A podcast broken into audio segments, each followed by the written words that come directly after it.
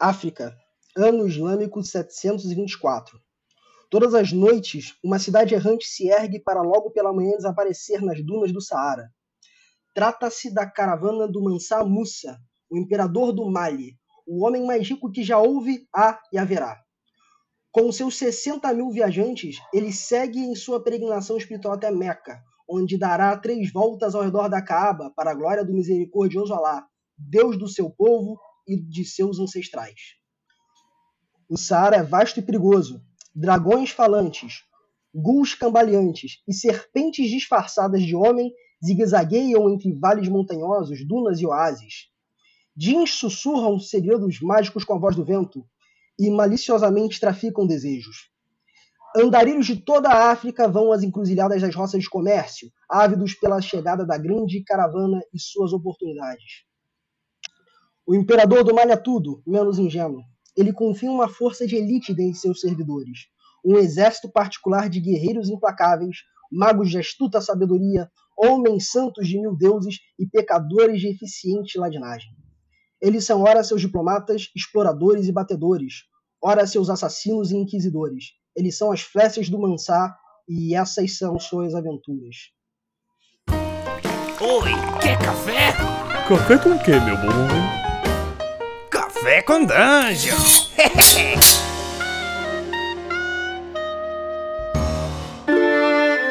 Bom dia, amigos do Regra da Casa. Estamos aqui para mais um Café com Dungeon, na sua manhã com muito RPG. Meu nome é Rafael Balbi e hoje eu estou bebendo um café que veio com uma caravana especial através do deserto. Vou te dizer que está delicioso. Se você quiser beber um café delicioso como o meu, você pode chegar lá no ovelhanegracafés.com.br e utilizar o cupom Dungeon Crawl, tudo maiúsculo, que você consegue esse café com um desconto. É o café Ovelha Negra, que é agricultura familiar, pequenos produtores, sem dejetos industriais e, pô, tão bom quanto um café vindo com uma caravana distante. Então, chega aí e, pô, aproveita. Se você quiser um cupom ainda melhor, você pode se tornar um assinante do Café com Dungeon a partir de cinco reais. Assim você ajuda muito o nosso trabalho aqui. Você ainda participa de um grupo muito legal no Telegram, que é uma comunidade da qual eu tenho muito orgulho. E você ainda participa de sorteios dos nossos parceiros e recebe conteúdo extra.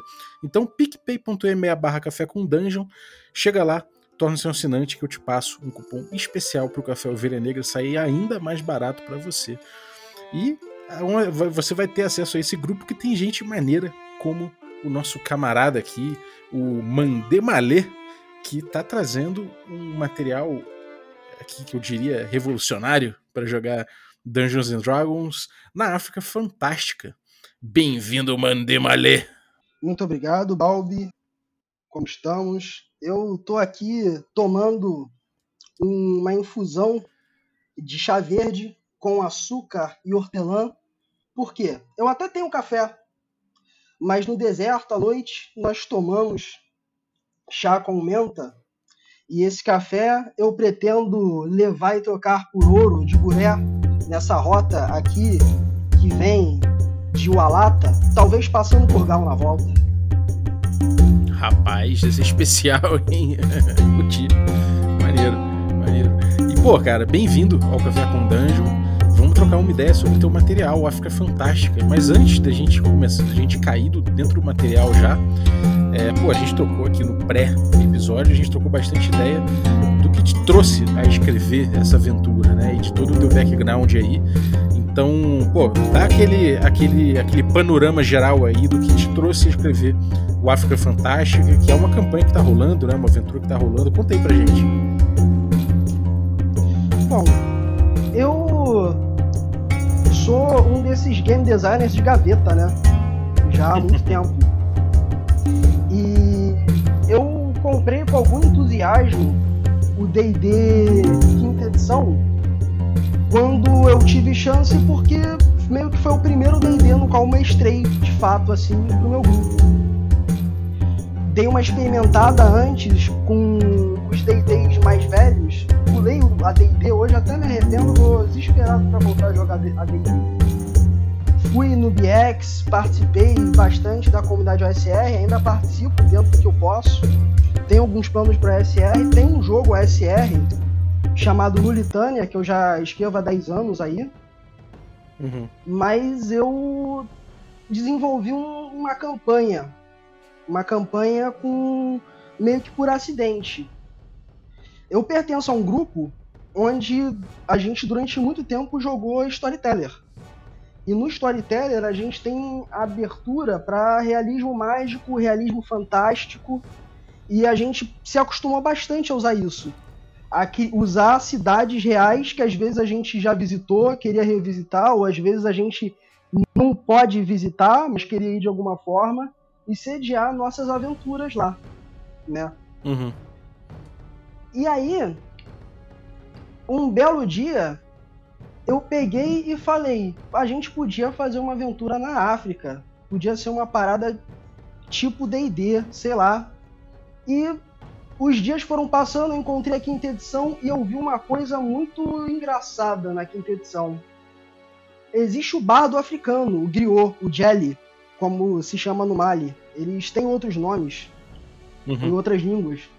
Mas no D&D quinta edição, você consegue jogar com um bardo africano da forma como ele é.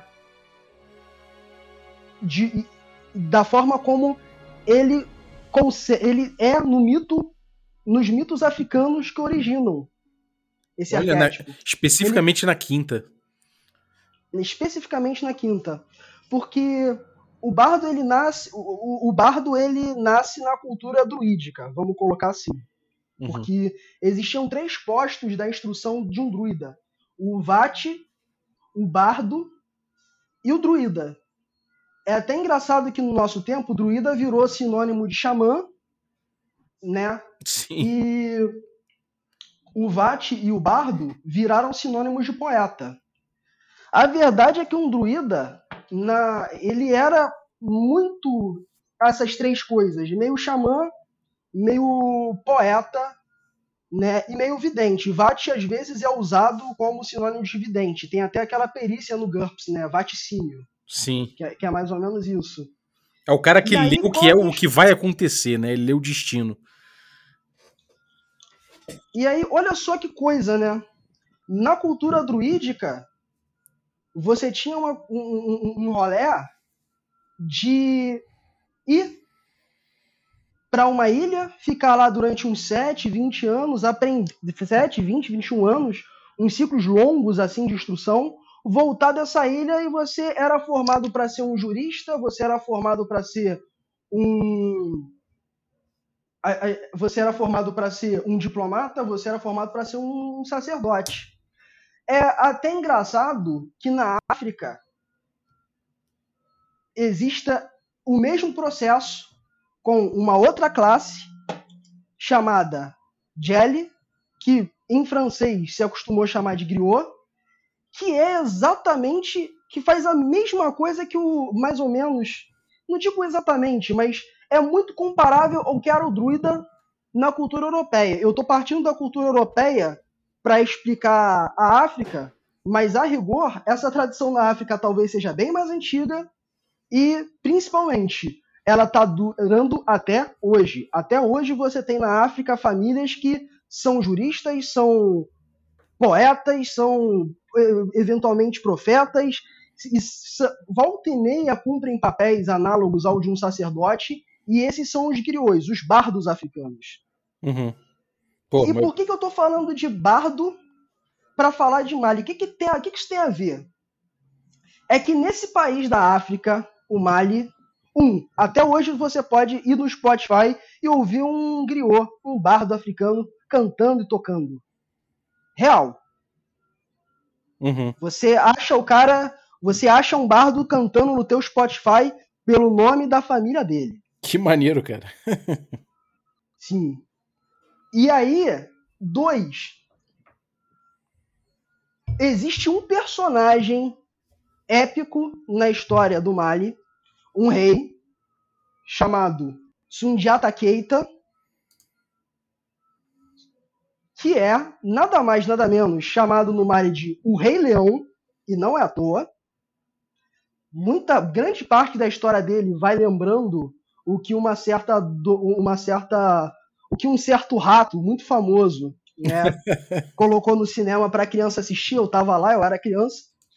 Mas aí o que que acontece? Esse, da mesma forma como um personagem infantil chamado Simba, o Sundiata Keita ele passa por um processo de exílio antes de voltar e se tornar rei. E quando ele vai para o exílio, ele não tem direito a levar nada de riqueza material do seu pai, mas ele fala: Eu quero os bardos, os Jelly, que estavam ao serviço do meu pai. E aí ele vai pro exílio com esses caras, que eram sábios, que eram diplomatas, que eram mágicos. Isso eu não falei até agora, mas é muito importante.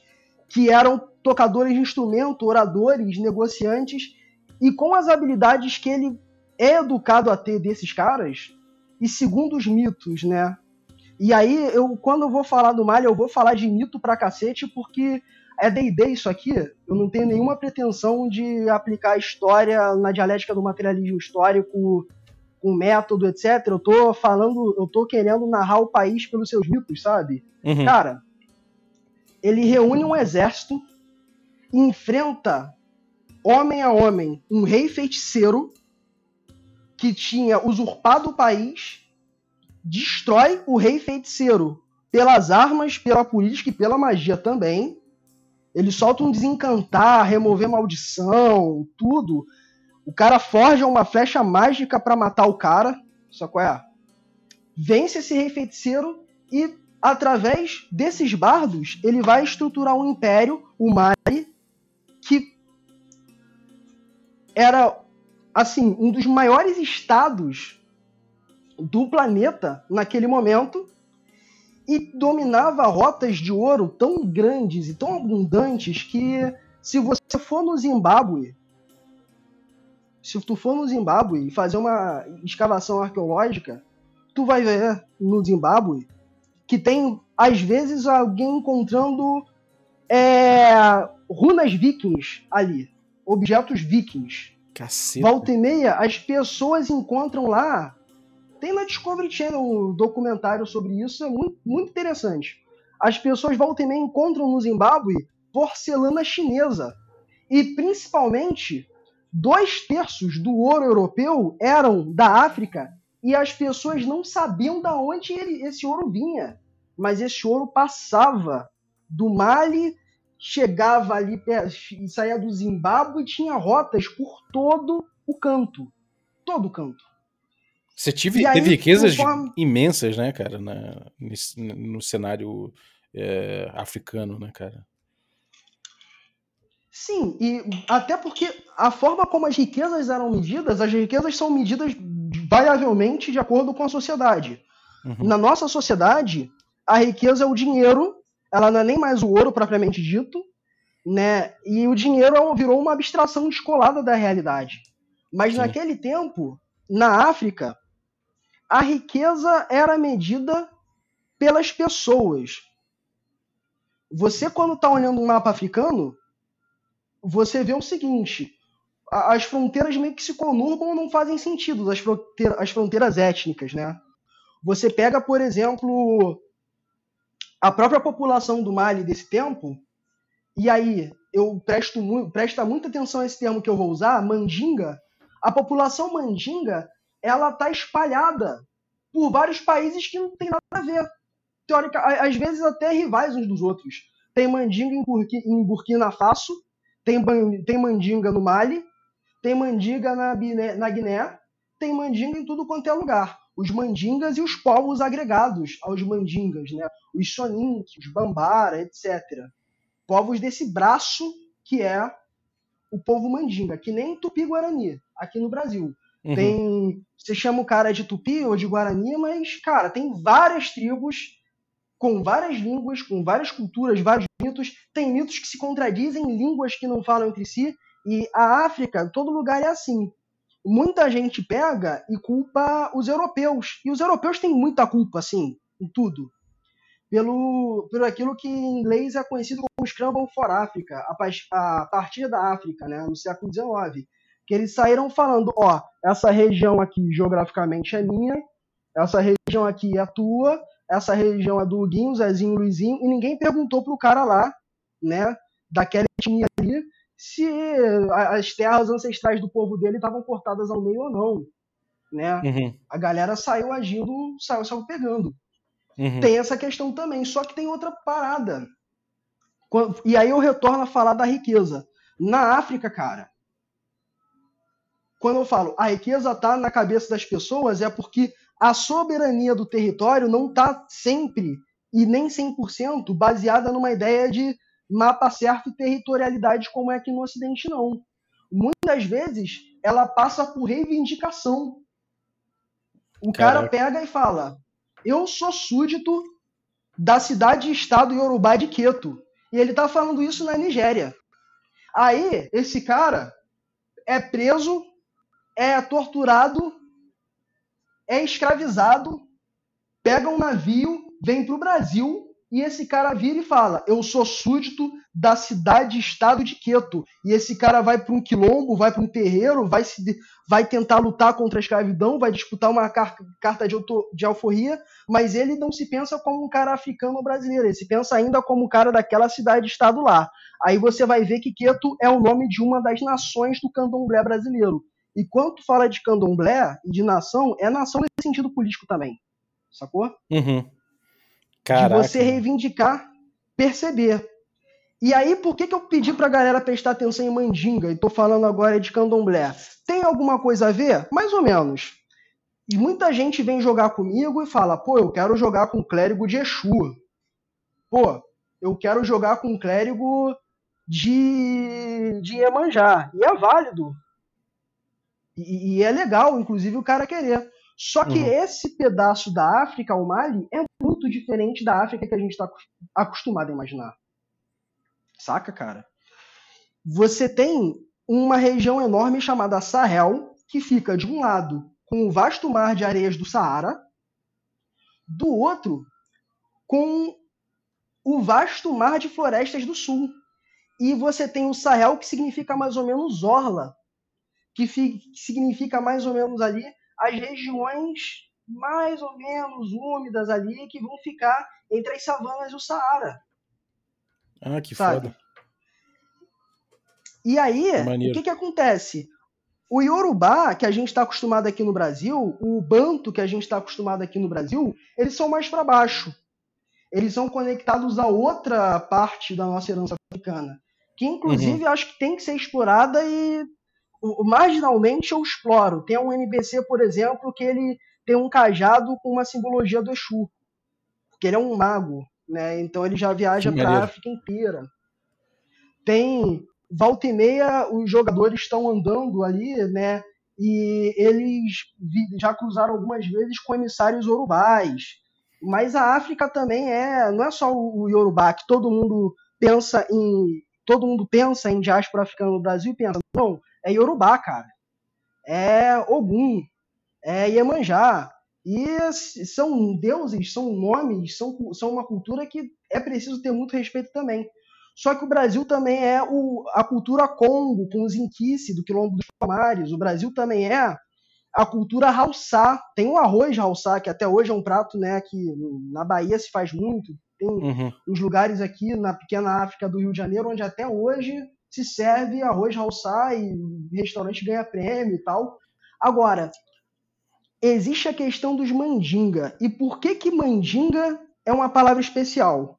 Mandinga no nosso dicionário é sinônimo de magia, né? Uhum. E de magia com uma conotação africana, em geral negativa. Uma simpatia, questão- uma parada assim, né? Exatamente. Mas a questão é que mandinga é um povo que tem uma relação primordial com a palavra. A palavra tem poder. Uhum. Quando um rei, um faama, um farbas, um mandatário de algum lugar, um chefe tribal, um rei, mandinga, vai falar com um estrangeiro, ele não fala direto com o estrangeiro. Ele coloca um gele, um griot, para falar com o estrangeiro e, e falar por ele, porque a palavra dele é sagrada, a palavra dele tem poder. Caceta. Maneiro, hein? Quando você. Muito maneiro. Quando você vai falar do Mali, eles têm um ditado lá que eu li na internet que é sensacional. Traduzindo assim, de uma forma bem para nossa realidade e querendo ser bem amistoso, o Mali é um país hoje 99% muçulmano, 1% cristão e 100% macumbeiro. 100% animista. que foda. É, isso, isso você chegou a falar, cara. E, e assim, eu, eu, você, é, você falando e descrevendo isso tudo, é muito legal porque você faz uma ligação né, com, essa, com essas tradições perdidas. Né? De certa forma, a escravidão ela, ela cumpriu um papel de dissolver né, muitos elos né, que, a gente, que, que, que os, os, povos é, tinham e foram perdidos quando é, o povo foi raptado né, de suas casas e tal, como você explanou aí o teu jogo ele tem, um, ele tem um, uma pegada política forte, né? uma intenção política por trás. Né? Antes da gente voltar para a descrição do cenário, né? e a gente começa, pode começar a cair nos, no, nos personagens dos jogadores, fala um pouquinho dessa tua, dessa tua da, da, veia política dessa, desse teu empreendimento do jogo aí com, com a quinta edição. Bom, é, sendo bem claro, Assim, eu decidi criar um produto que eu chamo de artisticamente panafricanista. Por que artisticamente panafricanista? Eu não sou panafricanista, não tenho vocação para ser, meus ideais políticos são outro. Nesse aspecto, o jogo ele é até um pouco afastado, assim, do que eu usualmente acredito, e ele não está tentando passar uma mensagem política, partidária, organizada, mimimi, blá blá blá, conspiração, chamem Olavo de Carvalho. Não, quem, o, o, amiguinho, Zé Cruzada, Deus Vult, que tá ouvindo isso, pode ficar tranquilo, mano. Relaxa. Relaxa. Esse cara, esse cara eu espero que nem esteja, nem esteja ouvindo, cara, na moral. Mas sempre tem. O Zé Cruzada, ele vai ver o seguinte: ele não vai ser agredido com uma versão negativa das cruzadas. Até porque não tem cruzada nesse cenário. Não teve cristianismo na Europa nesse cenário. É uma versão alternativa da nossa história. Até porque, uhum. convenhamos que na, nossa, que na nossa história não existem reis feiticeiros, pelo menos que se saiba cientificamente, reis feiticeiros imortais que comandam impérios com poderes demoníacos. Não existem mulheres que se transformam em búfalos. Não existem crianças que ficam sete meses no útero da, sete anos no útero das suas mães antes de nascer. Não existe. Uhum. Teoricamente uhum. não, né? Mas então, quando a gente fala de política, primeira coisa é, vamos olhar para Tolkien e vamos olhar para Ed Greenwood. É o que eu tô me apoiando porque quando você vai ver o George Martin, que é uma versão mais crua da fantasia medieval, no sentido de ser mais tentar ser mais realista da forma como escreve seus personagens, e tu compara Tolkien, tem uma comparação assim muito crua que é o seguinte: não existe abuso sexual em Tolkien como existe em Game of Thrones, né? Uhum. Da mesma forma, não existe, é, pelo menos eu nunca vi, prima nocte, que é uma parada igualmente brutal, em Forgotten Realms. Você Sim. tem as relações, existem os reis, existem, existe a servidão, existem os feudos, mas nos reinos de Faerun, você não encara opressões violentas como elas poderão, como elas deveriam existir, se materializar assim, né? Uhum. Até um cara pode puxar um, pode pegar uma puxada mais de Ravenloft ali e fazer uma campanha de um cão em Faeron, talvez dê certo. Mas a ideia é uma fantasia heróica, uma visão da Idade Média que nunca houve, né? Uma Idade Média ilibada. Olha os reis do Tolkien, cara. Uhum. Compara os reis do Tolkien com os reis do Shakespeare, né? Compara um Aragorn com o Ricardo III compara um, isso para você comparar personagem com personagem, ser justo, sabe? Compara o que são os reis em Faeron e como são, como é a política real. Então eu peguei isso tudo e falei, meu irmão, será que isso serve para africano também? Porque a uhum. primeira versão desse cenário era uma versão perto daquilo que eu estava acostumado a jogar. Uma versão assim, ah, vai ser sombrio, vai ser dark, porque a galera gosta de coisa dark, puxar um pouquinho de horror, puxar um pouquinho disso, botar um gore. Aí depois eu virei e falei, tá, cara, mas porra, toda vez que a África é representada, ela tem que ser dark, ela tem que ser gore. Saca? Ou, é, ou, ou é uhum. dark, ou é gore, ou aqueles filmes terríveis de pessoas sofrendo por guerra, mutilação. E no, é, é, muito difícil tu ver uma comédia africana, sabe? É muito difícil tu ver um, um, um bagulho africano do Pedro sendo foda, sabe? Direto ao uhum. ponto, assim. Um Sim. bagulho de você poder ter uma imagem positiva, sabe? Em contrapartida, você olha pra fantasia medieval, nossa, olha os reis e rainhas de Faeron, que fofos. Então eu peguei e cortei a Real Politik, eu cortei metade da Real Politik. Virei e falei, isso não vai ser um cenário onde eu vou usar tudo que eu aprendi com Gabriel, que é o meu mestre Vampire. Beijo, Gabriel. Se tu estiver me ouvindo, de ruindade de NPC que pode fazer, no rei. Isso uhum. não vai ser um cenário onde eu vou criar dramas terríveis, altamente, tramas altamente rebuscadas, assim, de, de, de, tragédia humana e sofrimento. Não, vai ser um cenário onde eu vou, eu vou fazer com os africanos a mesma coisa que o Tolkien, que o Greenwood fizeram com as figuras de poder europeia. O poder pode ser benevolente. Essa é uma crença que eu não tenho como pessoa, não, tá? Eu acho que todo uhum. poder é filho da puta, ou pelo menos meio filho da puta. Se for Mas mim, podemos é fantasiar, né? É, mas podemos fantasiar exatamente. que sim. Né? É. Óbvio que existem, óbvio que existem governantes maus, óbvio que existe, existe coisa escrota, óbvio que existe injustiça, né? Inclusive meus jogadores já passaram por algumas. Uhum. Mas a parada é botar um limite nisso, sabe? Não trabalhar como se fosse pegar a África e tentar passar um, uma lente cor-de-rosa. E nessa uhum. lente cor-de-rosa, fiz? Eu peguei, por exemplo, é, escravidão. Escravidão é uma parada que existiu na África sempre, entre aspas. Né? Porque, por exemplo, dizem que houve escravidão no Egito Antigo. É um tropo já do cinema. E não, não foi bem assim. Né? Não foi bem assim. O Egito Antigo teve períodos assim o, o, o, Egito Antigo é como eu chamo no texto de Kemet, que é o nome nativo que os próprios egípcios se chamavam, significa terra preta.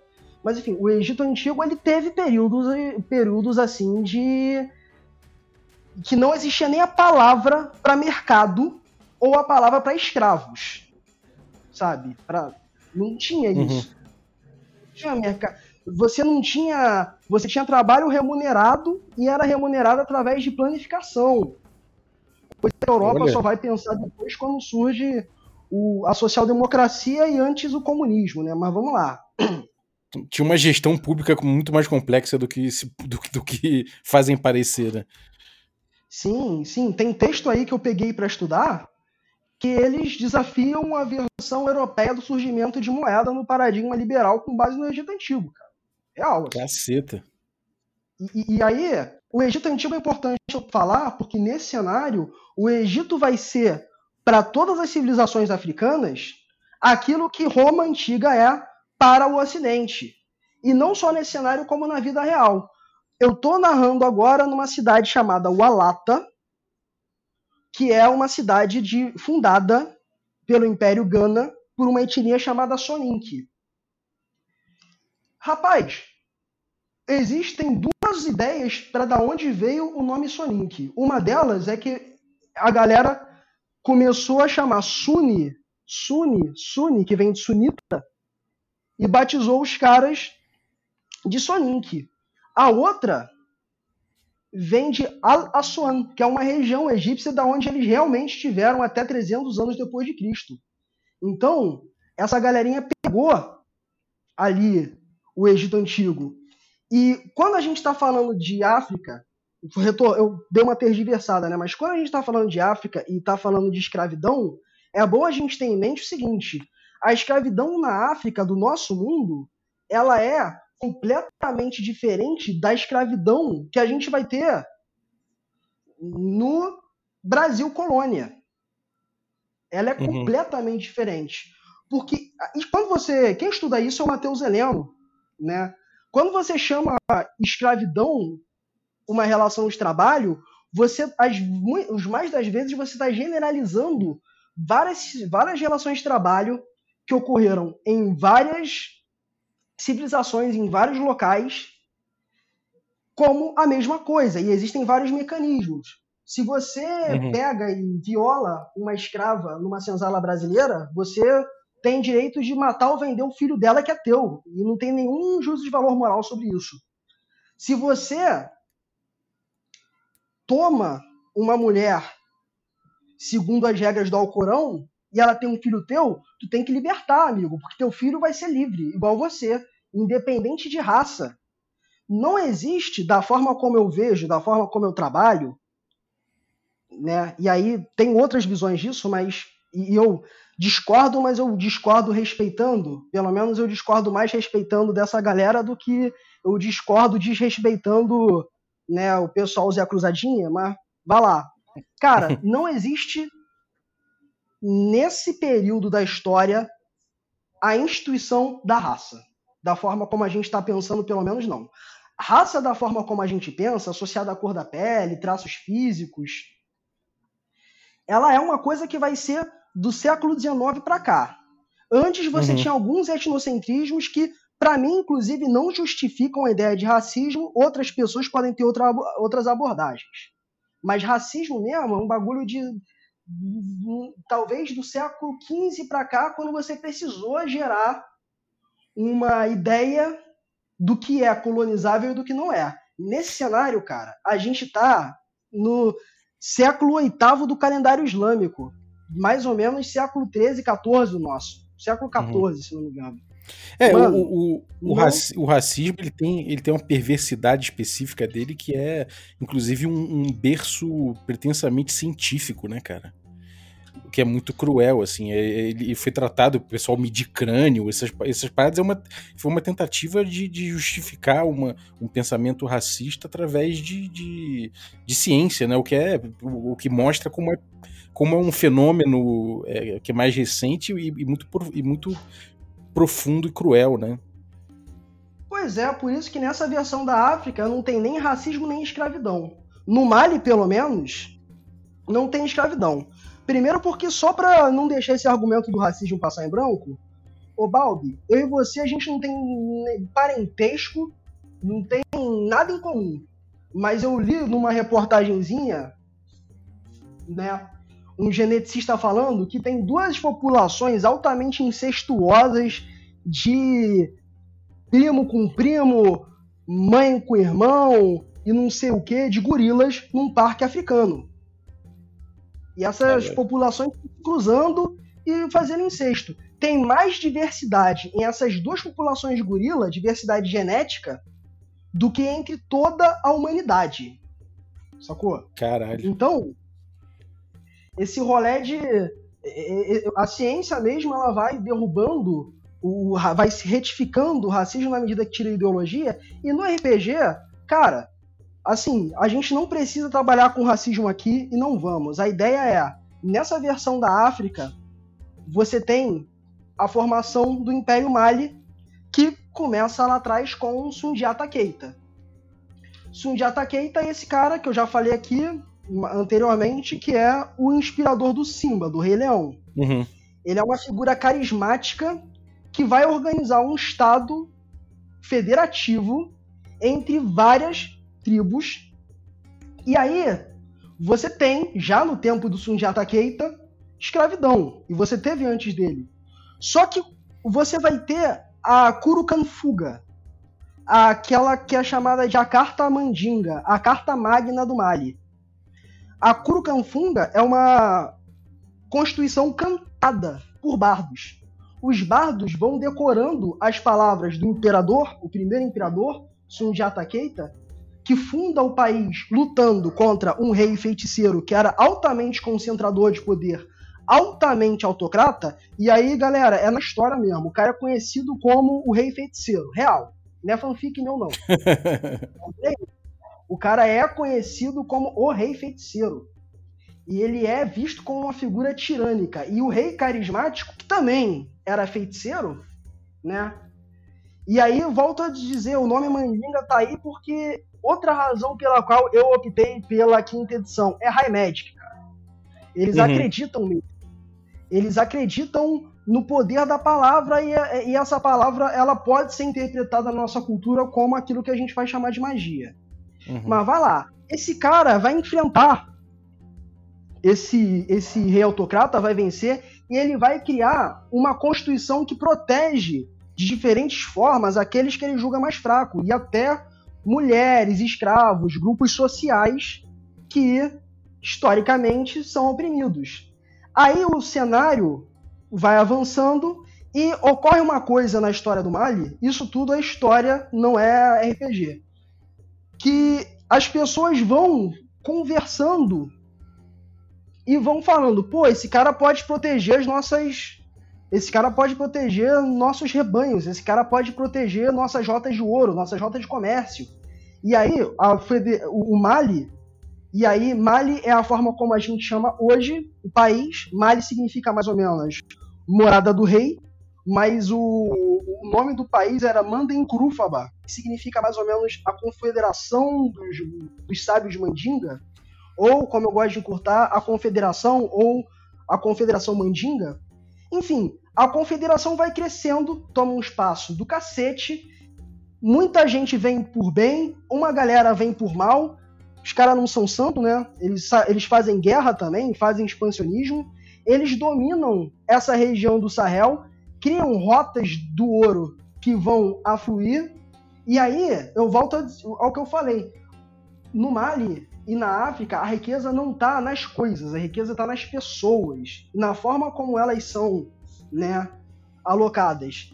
Quando essa galera é reivindicada como é, é reivindicada como parte do Império Mali, o ouro das minas passa a ser propriedade do imperador, que é chamado de Mansá. E aí, esse primeiro Mansá, o Sundiata Keita, ele vai passando o bastão.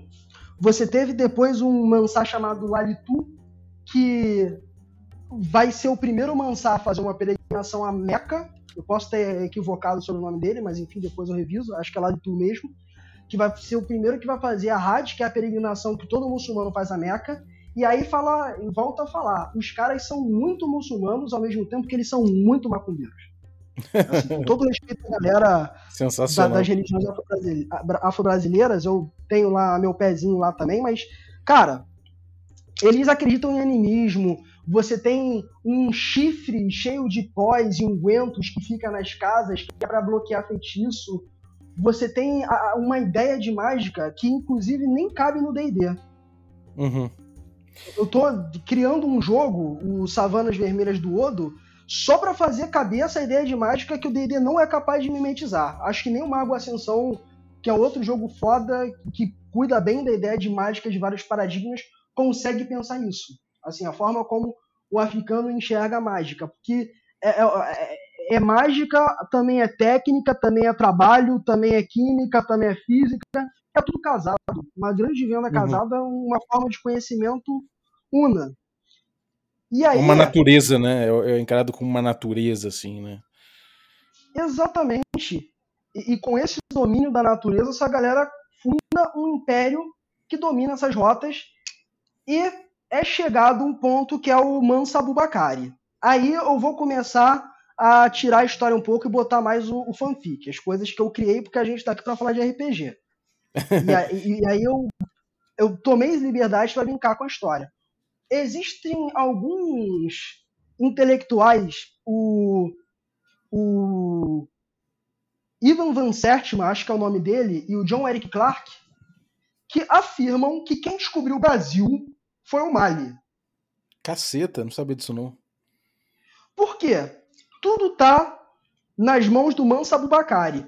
O Mansa Bubacari é um cara que mandou um navio para ver a borda do mundo porque o dinheiro estava sobrando no Mali. Ouro de todas as rotas. Todo mundo que é súdito do Mansa dá a ele seus tributos e o Mansa é muito rico. E aí ele vai usando aquela coisa bem africana, né, para fazer melhoras para o povo, para construir universidade, para fazer isso, pagar mercenário para garantir rota, fazer a cor tal. Mas ele fala, pô, mané, o que, que tem do outro lado do mar? E aí, o Mali hoje é um país que não tem nem rota para água, né? é até distante do que era o Mali mas na, uhum. naquele tempo. Mas naquele tempo, os mares da Guiné, que mandaram milhares de homens e mulheres e crianças aqui para o Brasil, na forma de africanos sequestrados escravizados, os mares da Guiné eram os mares do Mali. Eram os, ma os mares do Mali, do, império, do grande Império Mali. Uhum. E aí, o cara voltou e falou: pô, a gente navegou não viu nada. Aí o, o Abubakar virou e falou: quer saber de uma parada? Vou lá eu mesmo, vou resolver. Ele pegou uma frota de 200 barcos e simplesmente navegou para o Ocidente. Navegou em direção ao que hoje a gente descobriu como América, sem medo de ser feliz. Rapaz. e foda. aí tem quem diga que. Tem quem diga, né? Isso aí até agora nem comecei a entrar no fanfic. Eu tô, tô na história. Tem quem diga que Pernambuco, por exemplo, é uma corruptela de Buré e Bambuque, que são duas minas de ouro do Mali, sabe qual é? E já teria a presença deles, deles até, aqui. Exatamente. Na cultura deles até, não, aí não estou dizendo o que é, estou dizendo que tem gente que afirma... É especulação, tô... né? Exatamente. Só que a gente está falando de RPG, né, cara? Sim. E aí, qual a parada? Ele deixa o império na mão do neto ou sobrinho ou sobrinho neto, né? Tem várias tem, tem várias ideias de, de quem seja esse cara, tem várias construções assim. Era uma galera que deixou muito pouco registro por escrito. E esse sobrinho neto é o Mansa Musa. Ele é um cara que no Mali ele não é o mais conhecido não, mas aqui ele é porque ele é o maluco mais rico da história, segundo os economistas da The Forbes. Fato. É, é, é essa é a grande riqueza africana que, né, que, que o pessoal fala, né? Que, que foi a grande riqueza africana. Exatamente. Uhum. Essa riqueza era baseada na, nos sustos que o apoiavam, nos servos que ele tinha. E aí é com ele que eu vou trabalhar no RPG. Não como um Elminster que faz tudo, sabe qual é? Não como um Elminster que faz tudo e tá ali para não ser morto e vai, vai, vai ser o trabalho dele, sabe qual é? O, o teu trabalho como grupo é ficar paparicando o cara. Eu não queria jogar uma campanha assim, não. Uhum. Qual o rolê? O Mansa Musa ele vai fazer um tour de force no Oriente Médio. Ele vai sair do Mali, ir para Meca, e ele vai fazer uma peregrinação com 60 mil pessoas no deserto do Saara. Caceta. Pra ter uma ideia, a cidade, que é um grande ponto comercial que eu tô narrando agora, o Alata, onde a aventura se deteve, ela tem 3 mil pessoas, Balbi nesse período, segundo estimativas. Hoje, ela tem 10 mil pessoas. Sacou? Caralho. Tem muito ouvinte aí que tá ouvindo em lugares onde tem menos gente. Sim. E qual o rolê? A passagem de poder nesse cenário do Abubakari pro Mansa Musa, aí vai começar o RPG mesmo, é a seguinte: o Abubakar faz uma porrada de leis para acabar com a escravidão no Mali. E eu estou fazendo isso porque eu não quero lidar com escravidão. Existe na África, mas era completamente diferente. Era um rolê muito mais de você aculturado que você ter uma necessidade de trabalho. E tá, dane-se. Não tem escravidão nesse rolê porque eu não quero trabalhar com isso. Sacou? Uhum. Acabou. Quer escravidão? Vai jogar Vampire e vai beber sangue três vezes do teu ancião que você vai saber o que é escravidão. é isso. Já, já aqui nessa África fantástica, não só não tem escravidão, como você tem magia. Magia pra cacete. A magia é real, os mitos são reais. E não só os mitos são reais, como eu contei a história do Mali aqui até agora mais ou menos incontada. Quando eu dou um passo para a Europa, você teve os romanos perdendo as guerras púnicas e você teve Alexandre o Grande levando o pau no Egito. Porque Alexandre o Grande tinha uma superioridade por armas de aço quando entrou no Egito. Só que os egípcios tinham guerreiros treinados com lightning bolt, magia. Acabou. com firebolt, quero dizer. Os caras perderam para fire, Fireball no Egito. E no Egito, você já tinha. O nosso mundo teve a, o período amarniano, né, que demorou alguns anos do reinado de Akhenaton no Egito, onde ele tentou fazer uma, uma, uma unificação dos cultos egípcios, né, na figura de Atom, o, o Néter que representa o disco solar.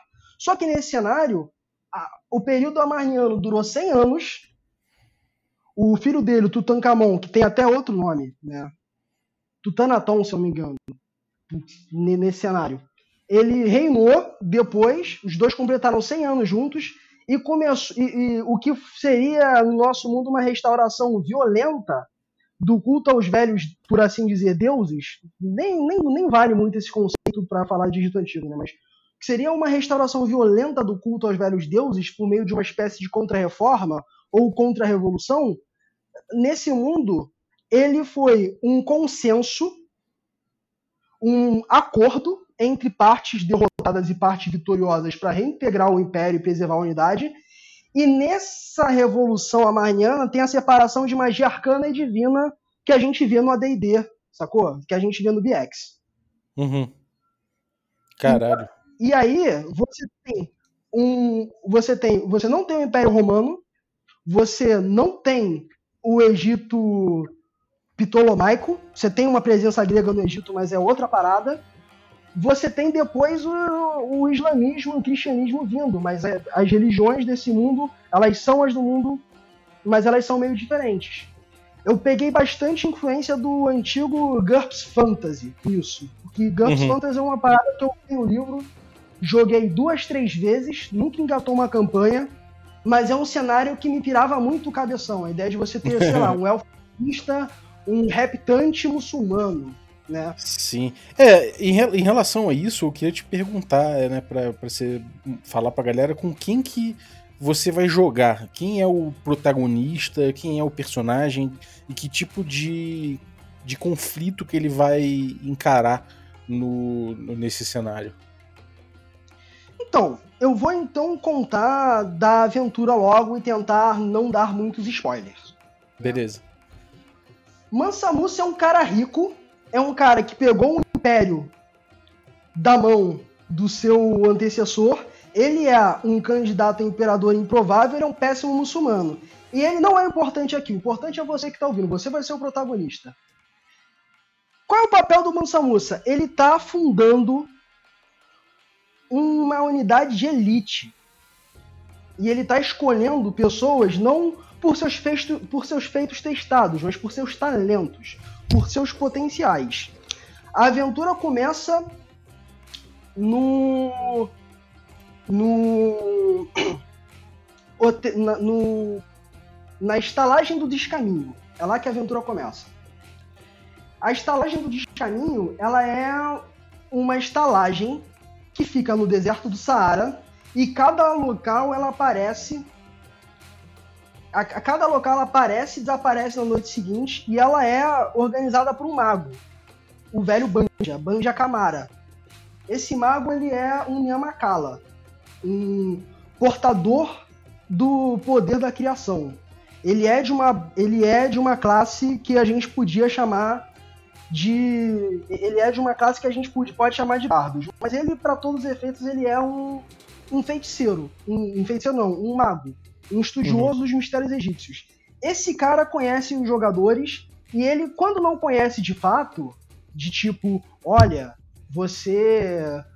Você uma vez ficou perdido, eu te salvei no deserto. Olha, uma vez você trabalhou para mim. Ele conhece pelos búzios, ele prevê coisas para esses jogadores. Ele fala: olha só, eu tô juntando uma galera pra trabalhar pro Mansa. Vocês podem ter acesso, vocês podem ser a força de elite do Império e acompanhar o Mansa na grande caravana que ele vai fazer de Niane para Meca. Vocês topam? E aí ele coloca os jogadores a caminho de uma cidade, o Alata, onde tem um general Farari, que, que é um general Farari? O Farari significa o bravo. São os generais de elite do Império. São os samurais do Mali. Assim, vamos colocar entre aspas, sabe? Pra dar um paralelo assim pra galera entender. São, é um cavaleiro, um nobre. Ele é de um clã antigo, o clã Traoré, que olha, que é um clã de arqueiros que tá ali sempre desde a aurora do Império, né? Quem apresentou o pai do Sundiata Keita, a mãe do Sundiata Keita, foram dois Traoré, vamos colocar assim. E qual o rolê? Ele vai ser quem vai aplicar os testes. Só que coisas vão acontecendo, situações vão escalando e o folclore é ficando sempre lá. O Alata é uma cidade que existe, ela hoje é parte da Mauritânia, ela é uma cidade oásis, né?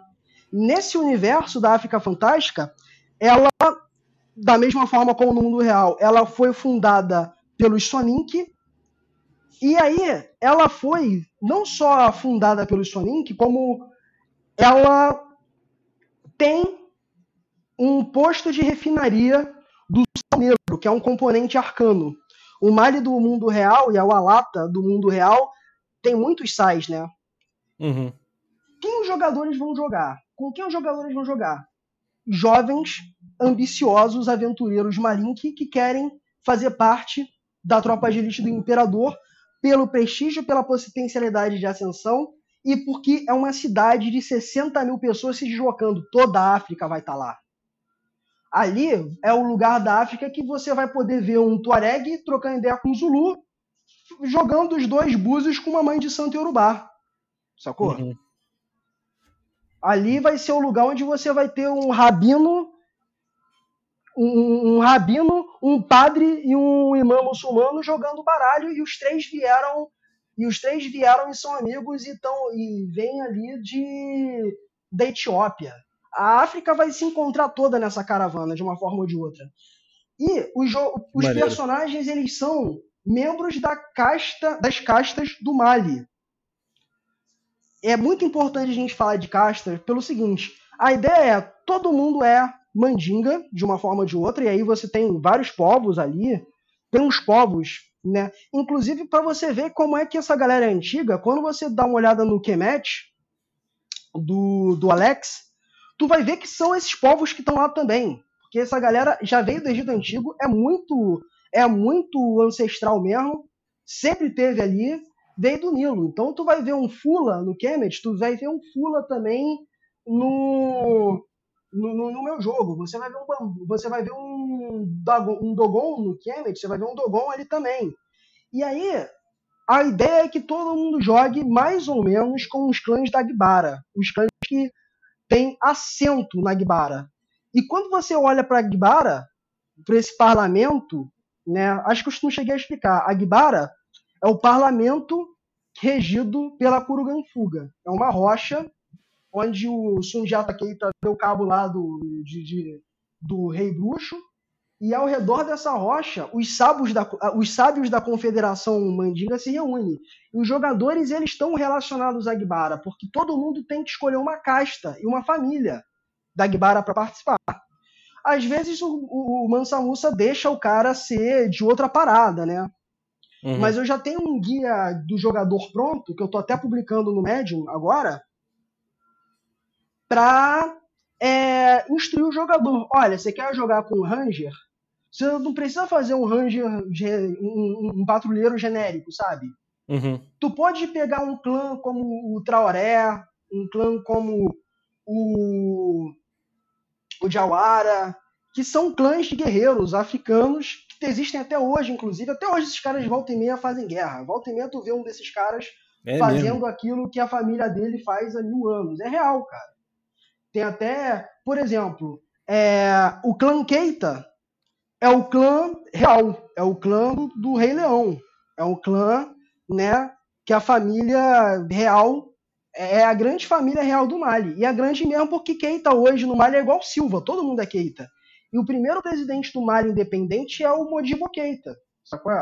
Uhum que é um. Que, que, até hoje você vai encontrar um Cissé, um Diabaté, e essas famílias estão listadas em grupos. Acho que ao invés de falar das famílias, é melhor até falar desses grupos para ser mais didático. Uhum. Você tem os clãs principescos, né? O, a, o, as famílias reais, que são a galera que pode herdar o trono. Depois, na história, na história com H mesmo, as famílias não vão ter as, essas famílias vão meia, vão um passar a perna no outro, fundar império ali e tal, papapá. Só que no Mali, você tem os Keita, mais umas duas, três famílias que são aparentadas ali que são as famílias que governam. Completando a elite do país, vamos colocar assim, você tem as famílias dos guerreiros. né? Você tem os os John Tantanaoro, que são os portadores de aljavas. Eu acho que é uma mais foda que uma classe É maneiro, de né? guerreiros teve. Que é o Maneiro. seguinte: os portadores de aljava, eles são os grandes arqueiros do Mali. O símbolo da guerra no Mali é o arco. As formações malinesas são um lanceiro e três arqueiros, historicamente falando, assim, na guerra. E esses caras são os 16 clãs que respondiam como os chefes eram generais do Sundiata Keita na conquista. Então, é a galera que é treinada para guerra. Essa é esse, esse bloco é a galera que você vai tirar os bárbaros, né? Os guerreiros, os rangers, os, os quiçá o paladino. Uhum. E aí, qual o lance? A galera das famílias. É bom a gente falar de classe, de personagem e casta. A galera das famílias reais podem ser também feiti- feiticeiros, bruxos, etc. Eu não coloco um limitador tipo AD&D, sabe? Ah, o elfo não pode ser o, o tipo, o elfo não pode ser paladino, saca? Não é isso. Eu Uhum. faço umas indicações. Se você criar, por exemplo, um cara que é da casa Keita, mas é um clérigo, tá tranquilo. Você pode criar esse personagem que saiu pela tangente. Porém, eu já falei das casas reais, já falei dos portadores de aljava, tem os guardiões da fé, os também chamados de marabô, Uhum. que são os clãs que são as casas sacerdotais. E aí eles são tanto sacerdotes do islamismo, tanto sacerdotes das religiões pré-islâmicas e volta e meia os dois. Sabe qual é? Uhum. Volta e meia o cara mistura tudo. O cara, que nem aqui no, no Brasil, e o Mali lembra muito o Brasil nesse falado do sincretismo. Mãe Seata era mãe de santa, mas ela falava que era católica. E era mesmo, tá tudo bem.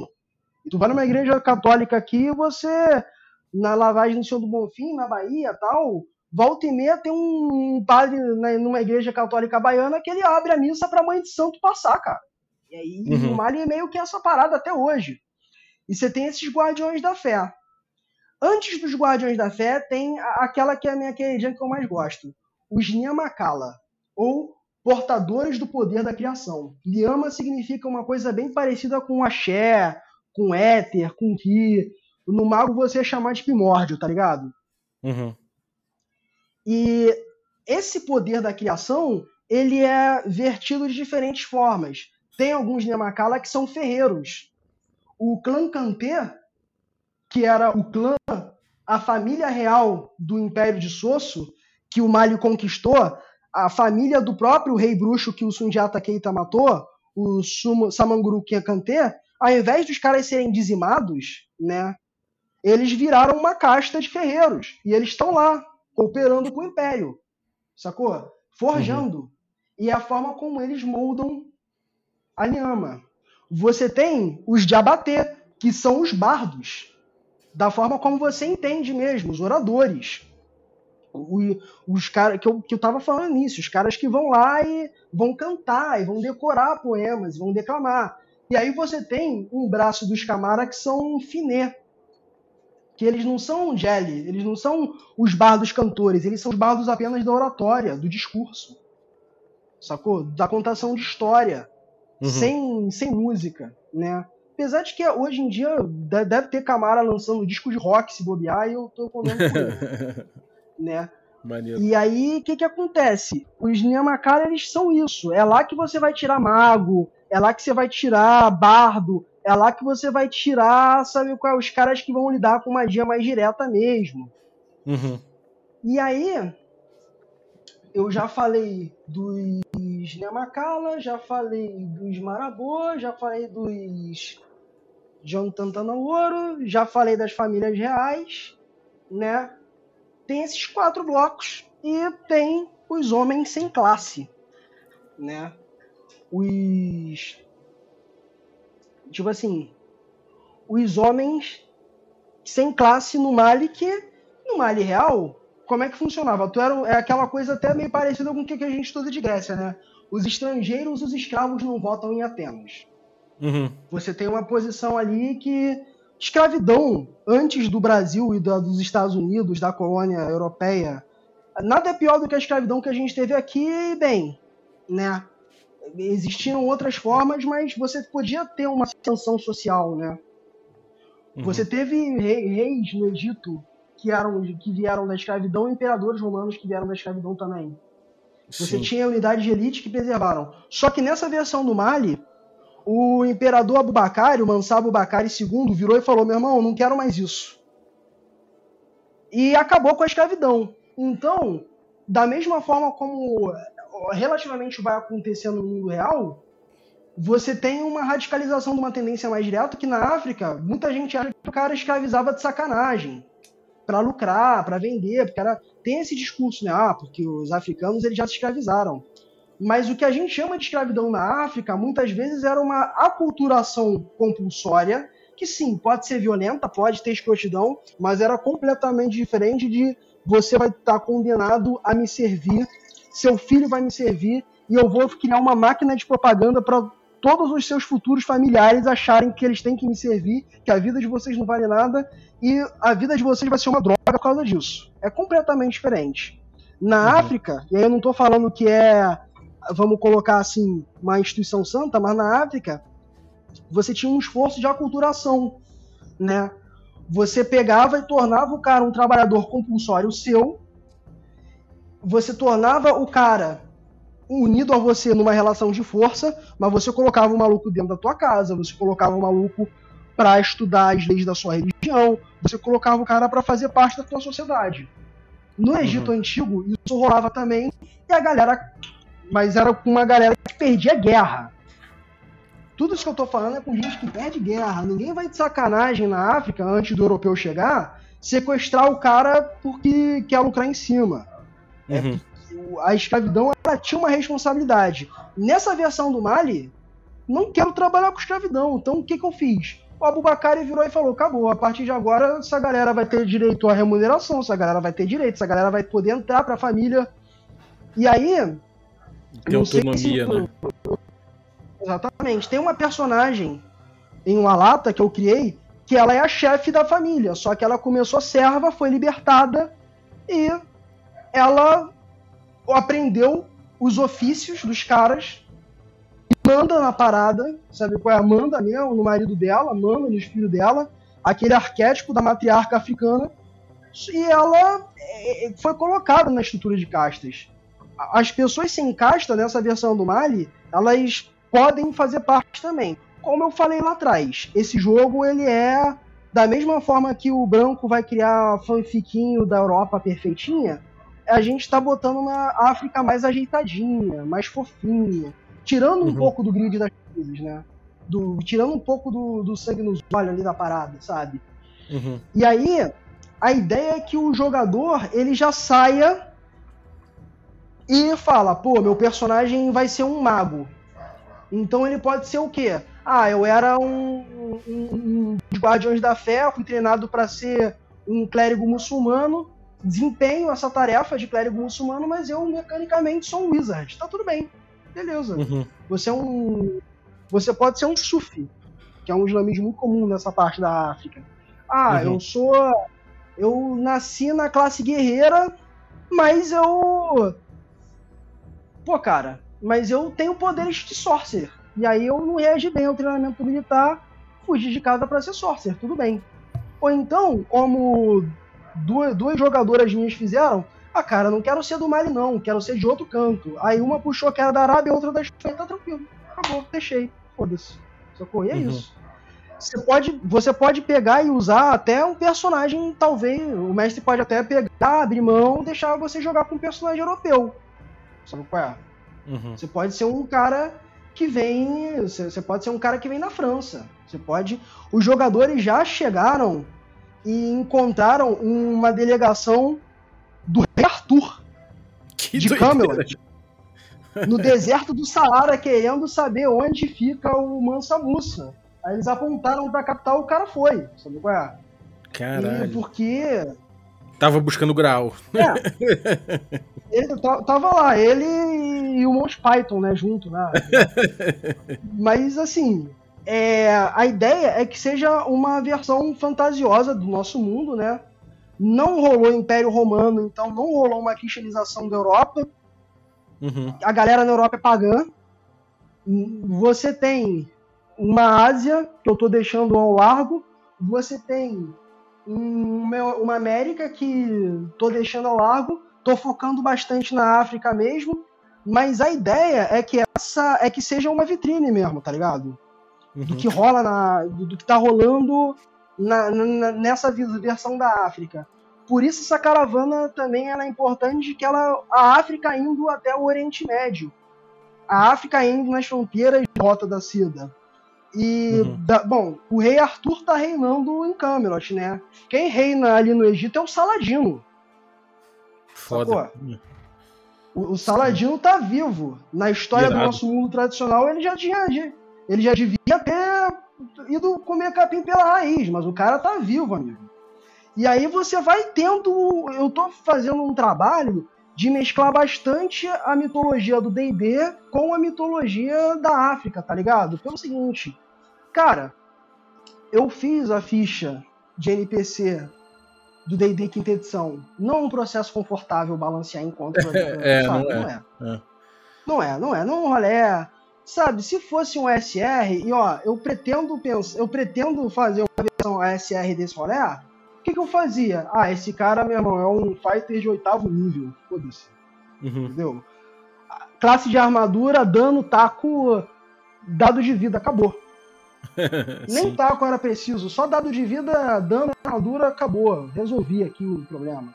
É, mas no Só quinta aí, tem mais que que é- complexidade de poderes, opções de nível após nível, né? Esse é o problema, né? Da quin- o- a quinta edição, cara, é bonitinha, porém ordinária, que nem Nelson Rodrigues. Dá até, você olha pra quinta edição tu fala, caraca, dá até pra fazer um rolê OSR aqui. Não, não dá. Mas ela gera, ela gera um tipo de ficção bem epopeica, bem puxada pro Black Exploitation, né? Que, pô, teve um combate contra um monstro, cara. Pô, jogadores lá, um guerreiro da casa Keita sabe, um guerreiro da casa Keita completamente despido do seu ar régio, correndo para enfrentar a criatura para salvar três crianças que estavam ali em perigo. Você tem uma feiticeira calculando, usando geometria, o ângulo certo para ela atacar num minarete de uma mesquita para derrubar em cima do bicho. Você teve vo- você teve conjurações de feitiços, sabe, que mudaram tudo. Cara, foi uma batalha maneira, né? Sim. Assim, do ponto de- desse ponto de vista, é um tipo de ficção mais heróica que você tem um pouco de dificuldade num tire inicial de trazer no OSR. Se eu tivesse um personagem OSR, 3D6 em ordem, já diria César Milman, rasteiro vagabundo. Rasteiro, né? Mano, mano, eu ia É. deixar. Eu, no lugar do cabra, ia deixar as crianças se fuder. Correr, foda-se. Corre, entendeu? né? Mas como a ideia é você botar uma, uma tropa de elite a serviço do imperador, então casa com esse tipo de ficção a galera ser primeiro nível, o cara já tá bancando o DBZ, né? Uhum. É, faz todo sentido, cara. Faz todo sentido. E, pô, maneiro, eu gostei como você amarrou as coisas, como você também não mexeu é, profundamente na estrutura de classes, mas você propôs um significado novo para cada uma delas, com base no- nesse espelho do mundo real, né? Que é só um espelho, porque você redesenhou a fantasia. Achei incrível, cara, esse exercício todo de você de você trazer a, é, é, a África fantástica mesmo, achei que ficou pô, incrível e assim, tu manja muito, né, cara? Realmente tô ansioso pra ver, eu tô, eu tô vendo o para quem tá ouvindo aí, eu tô vendo o um draft, né, aqui no no Google Docs. E, pô, já só de ler aqui você já fica louco pra jogar, realmente muito bom. E, pô, cara, conta aí pra gente. É, como é que você tá pretendendo lançar? Você tá precisando lançar em Dungeon dun- em- em- na DM de Guild? Você tá querendo lançar aventura? Ou é pra compor cenário? É tudo, é, é tudo isso? Como é que você tá pensando em fazer? Então, eu tô pretendendo lançar fasciculadamente. Muita coisa eu quero colocar hum, pra galera poder, poder usar, sabe? Por Uhum. uma razão bem simples, o Mali não é minha propriedade intelectual. Sim. Mas a aventura, a, a campanha, né, que eu chamo de Isso Não É o Safari, um Safari, eu pretendo fazer capítulo a capítulo, e cada capítulo, tu deve estar tá vendo aí, ele é também um guia de cenário, ele é também um, uma ambientação. A primeira, a primeira ambientação, ao invés, eu, eu devia ter escolhido Niane, que é a capital nominal do Império, mas eu falei, foda-se, eu vou botar em uma lata. Arbitrariamente escolhi é isso, sabe qual é? Uhum. A primeira aventura, ela vai se passar em uma lata. Né? E aí você tem NPC, você tem traminhas, você tem. O... A ideia é que você tenha uma cidade para explorar mesmo, sabe? A uhum. ideia é que você pegue e resolveu a treta, tá bom, cara. Pode ficar ali. A galera não quer entrar pro exército do Mansa Musa, foda-se então. Pode fazer outra coisa da tua vida, sabe? Uhum. Locais que ele passou na peregrinação, por exemplo, Timbuktu, que é uma das universidades mais antigas do mundo, esses caras fundaram os malineses. É uma cidade que escolheu fazer parte do Império Mali. Ele também, tipo assim. E aí o que que acontece? É uma cidade que vai entrar na rota, entrou na rota da caravana. É, é Gal, que é uma cidade estado independente na época, de um império próprio, vai entrar na rota. Ela vai ser, teoricamente, né, segundo a história do nosso mundo, ela foi assimilada pelo Império Mali né? Não foi de boas assim. Talvez a presença de jogadores possa ser de boas ou não. Você vai ter o Cairo medieval, o Egito, quando o Mansa Musa chega no Egito, ele é tão rico, ele tem tanto dinheiro esse homem, que ele literalmente vai falir o Egito, dando doações. E você tem pontos no meio do caminho que você pode explorar. E você, além desses pontos, as pessoas vão para a caravana. Eu tô uhum. narrando agora é, um período antes da caravana sair nessa primeira aventura que eu chamo de África Fantástica 1, que é um prólogo mesmo. Quando a caravana sai, né, e eu habitualmente uso, a caravana é uma cidade por si só em deslocamento, sacou? Uhum. Minha ideia é que você vai ter esse jogo que seja cada cidade uma coisa, ganchos, missões, NPCs, etc. Alguns NPCs eu pretendo que sejam recorrentes. Por exemplo, o Banja é um cara que ele é de um bar itinerante. Ele é um mago que ele usa a magia dele para salvar os perdidos no deserto, porque ele já foi um cara perdido no deserto, foi salvo. Foi salvo pelo sogro dele, aprendeu magia com o sogro dele. Ele é um Eurives, né, de origem. E ele ele usa a orivesaria dele para criar próteses para animais feridos. E ele usa esses animais feridos com essas próteses para serem os emissários dele, os servos dele. Então você tá andando pelo deserto, você vê uma formiga gigante do tamanho de um leão com antenas de metal. São os servos dele. Caralho, que foda. E ele vai teleportando de lugar para lugar. Sempre que tem alguém perdido, ele vai e teleporta. Ele, uma aventura, ele apareceu molhado porque ele foi salvar alguém de um naufrágio no rio, que corta o Saara, sabe? Que corta o Sahel, propriamente dito, mas enfim. A, a, ideia é, é, que, tipo assim, você tem esses personagens, você tem o próprio Mansa Musa, que é um personagem, né? Eu tô tendo um certo cuidado para não deixar o Mansa Musa sobressair os personagens jogadores, porque, na moral, eu não quero um Elmister, cara. Sim. Sabe? Eu caio muitas vezes nessa armadilha do Elminster, de caralho, esse cara com o CR aqui. Tá, um NPC que tem mais gravidade narrativa do que os jogadores, né? É, ou então o NPC que, pô, ele pode ele mesmo ir lá no inferno, matar os capeta, resolver, salvar o mundo, mas ele fala: não, vou botar um grupo de primeiro nível para resolver isso. Uhum. Sacou? eu tô tomando um certo cuidado na escrita para não cair nessa armadilha. Mas ocasionalmente ele pega por uma um pessoal ou outra e fala: meu irmão, podia resolver isso, mas vão vocês que são meus empregados. Uhum. Saca? E a ideia é que ele não seja também um patrão que seja aquele patrão escroto, né?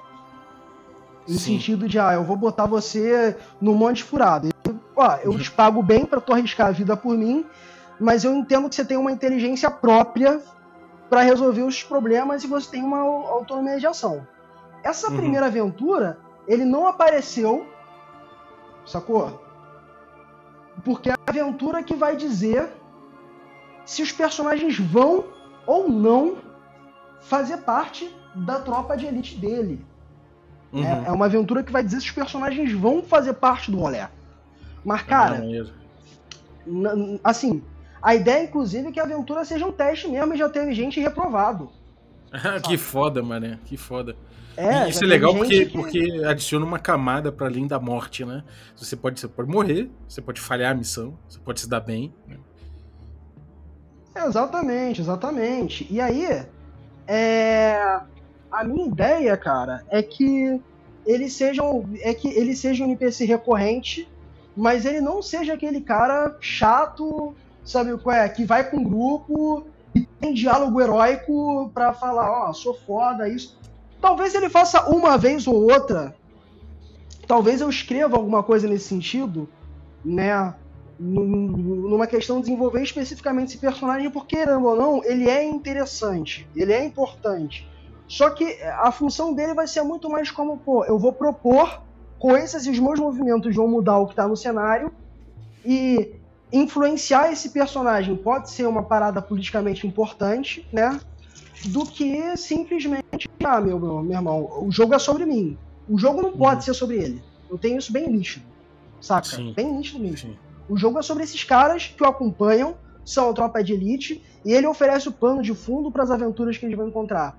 Mas até agora, cara, a protagonista pra mim da aventura, eu como mestre, né, cada jogador vai se encarar como protagonista, eu respeito isso. D&D quinta edição tem esse viés do protagonismo e é aquilo, né?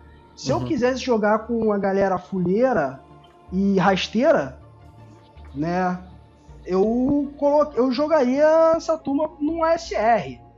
Se Uhum. bem que uma provocação pra gente pensar é que eu acho que dá pra você ter o protagonismo em OSR, mas e você ter um OSR pensado em protagonismo, mas isso eu acho que é pra outra conversa, né? Ah, Mas, é, enfim. é plenamente possível. A história do RPG prova isso, né? O RPG evoluiu do old school justamente nesse- nessa direção. Então, é, certamente é possível.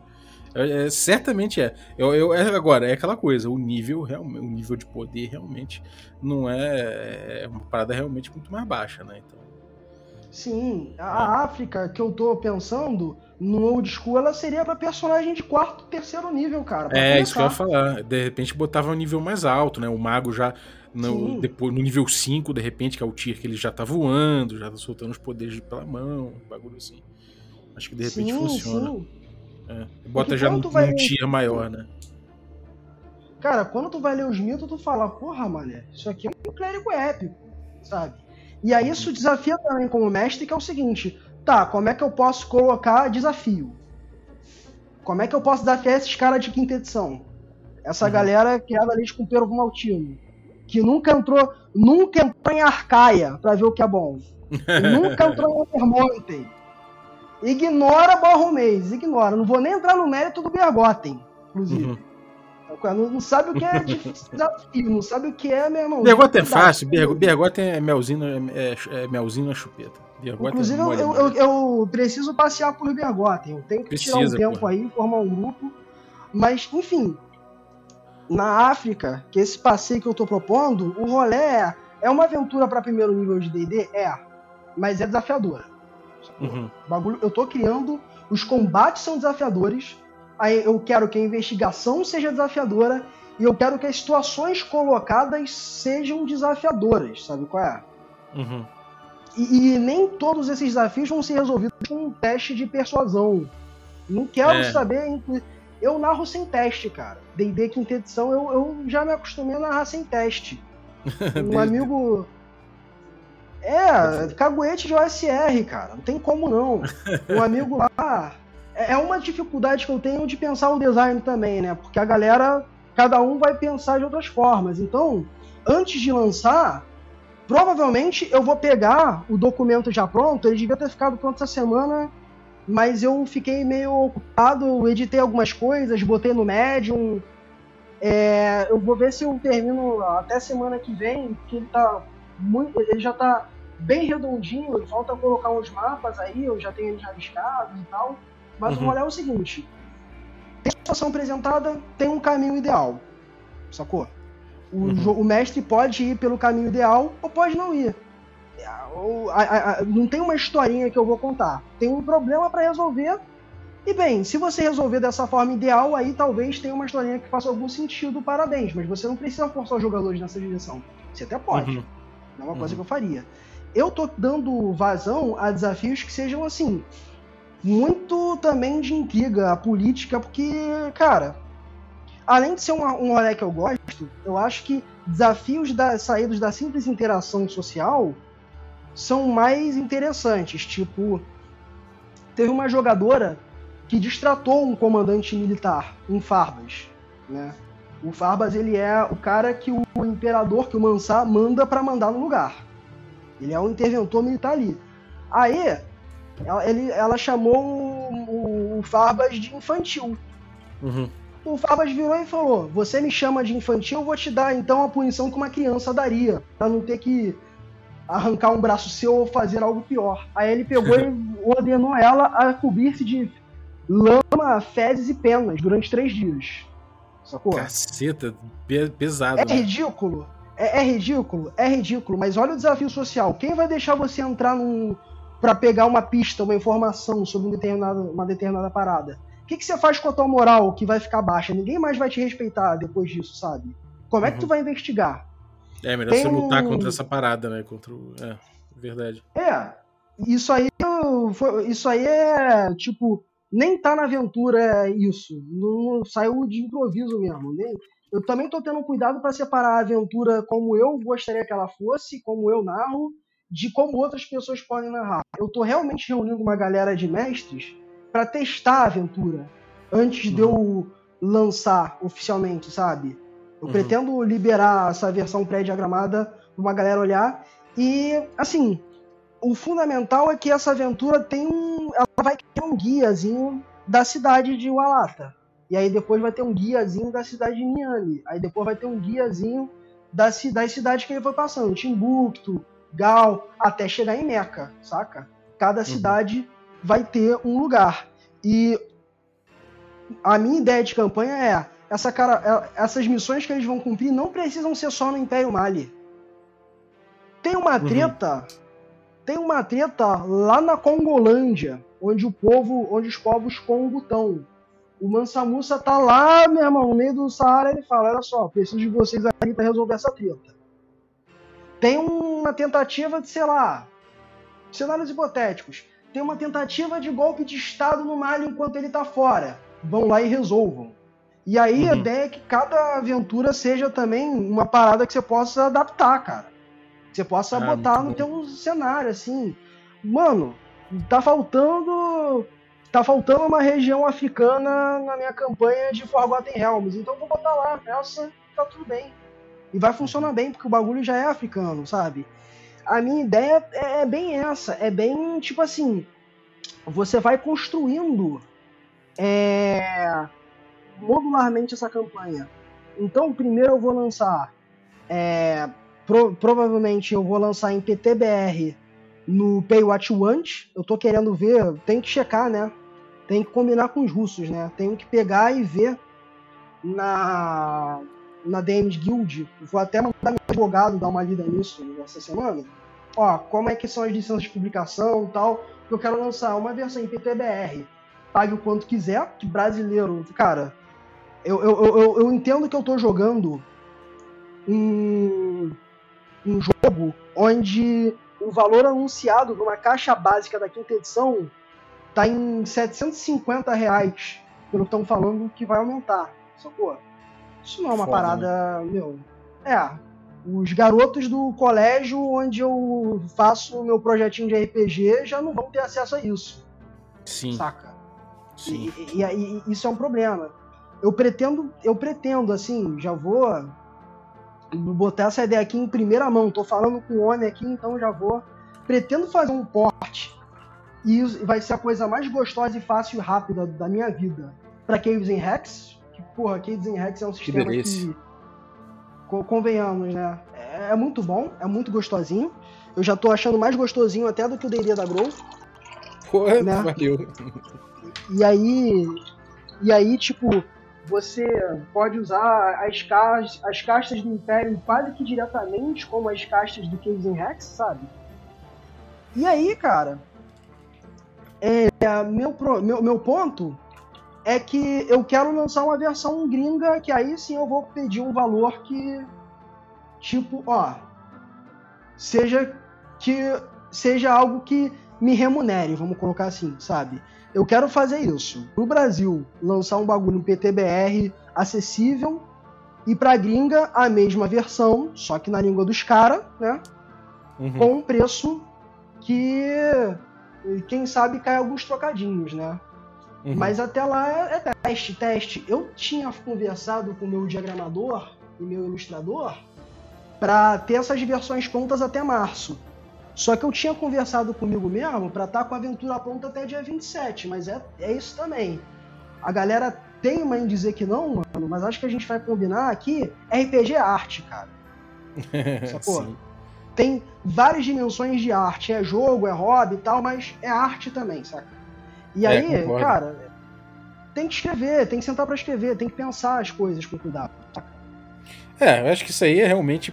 Pô, pra mim foi muito legal ter você mostrando o teu processo, mostrando os resultados que você já chegou, né? Tipo, de- das, das suas reflexões, das suas criações aí, desse espelho de, de fantasia em cima da África. Achei muito bom, cara.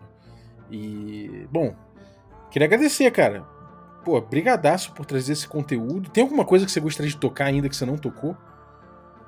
Cara, eu vou mandar um beijo pros caras que jogam comigo. Sabe qual é?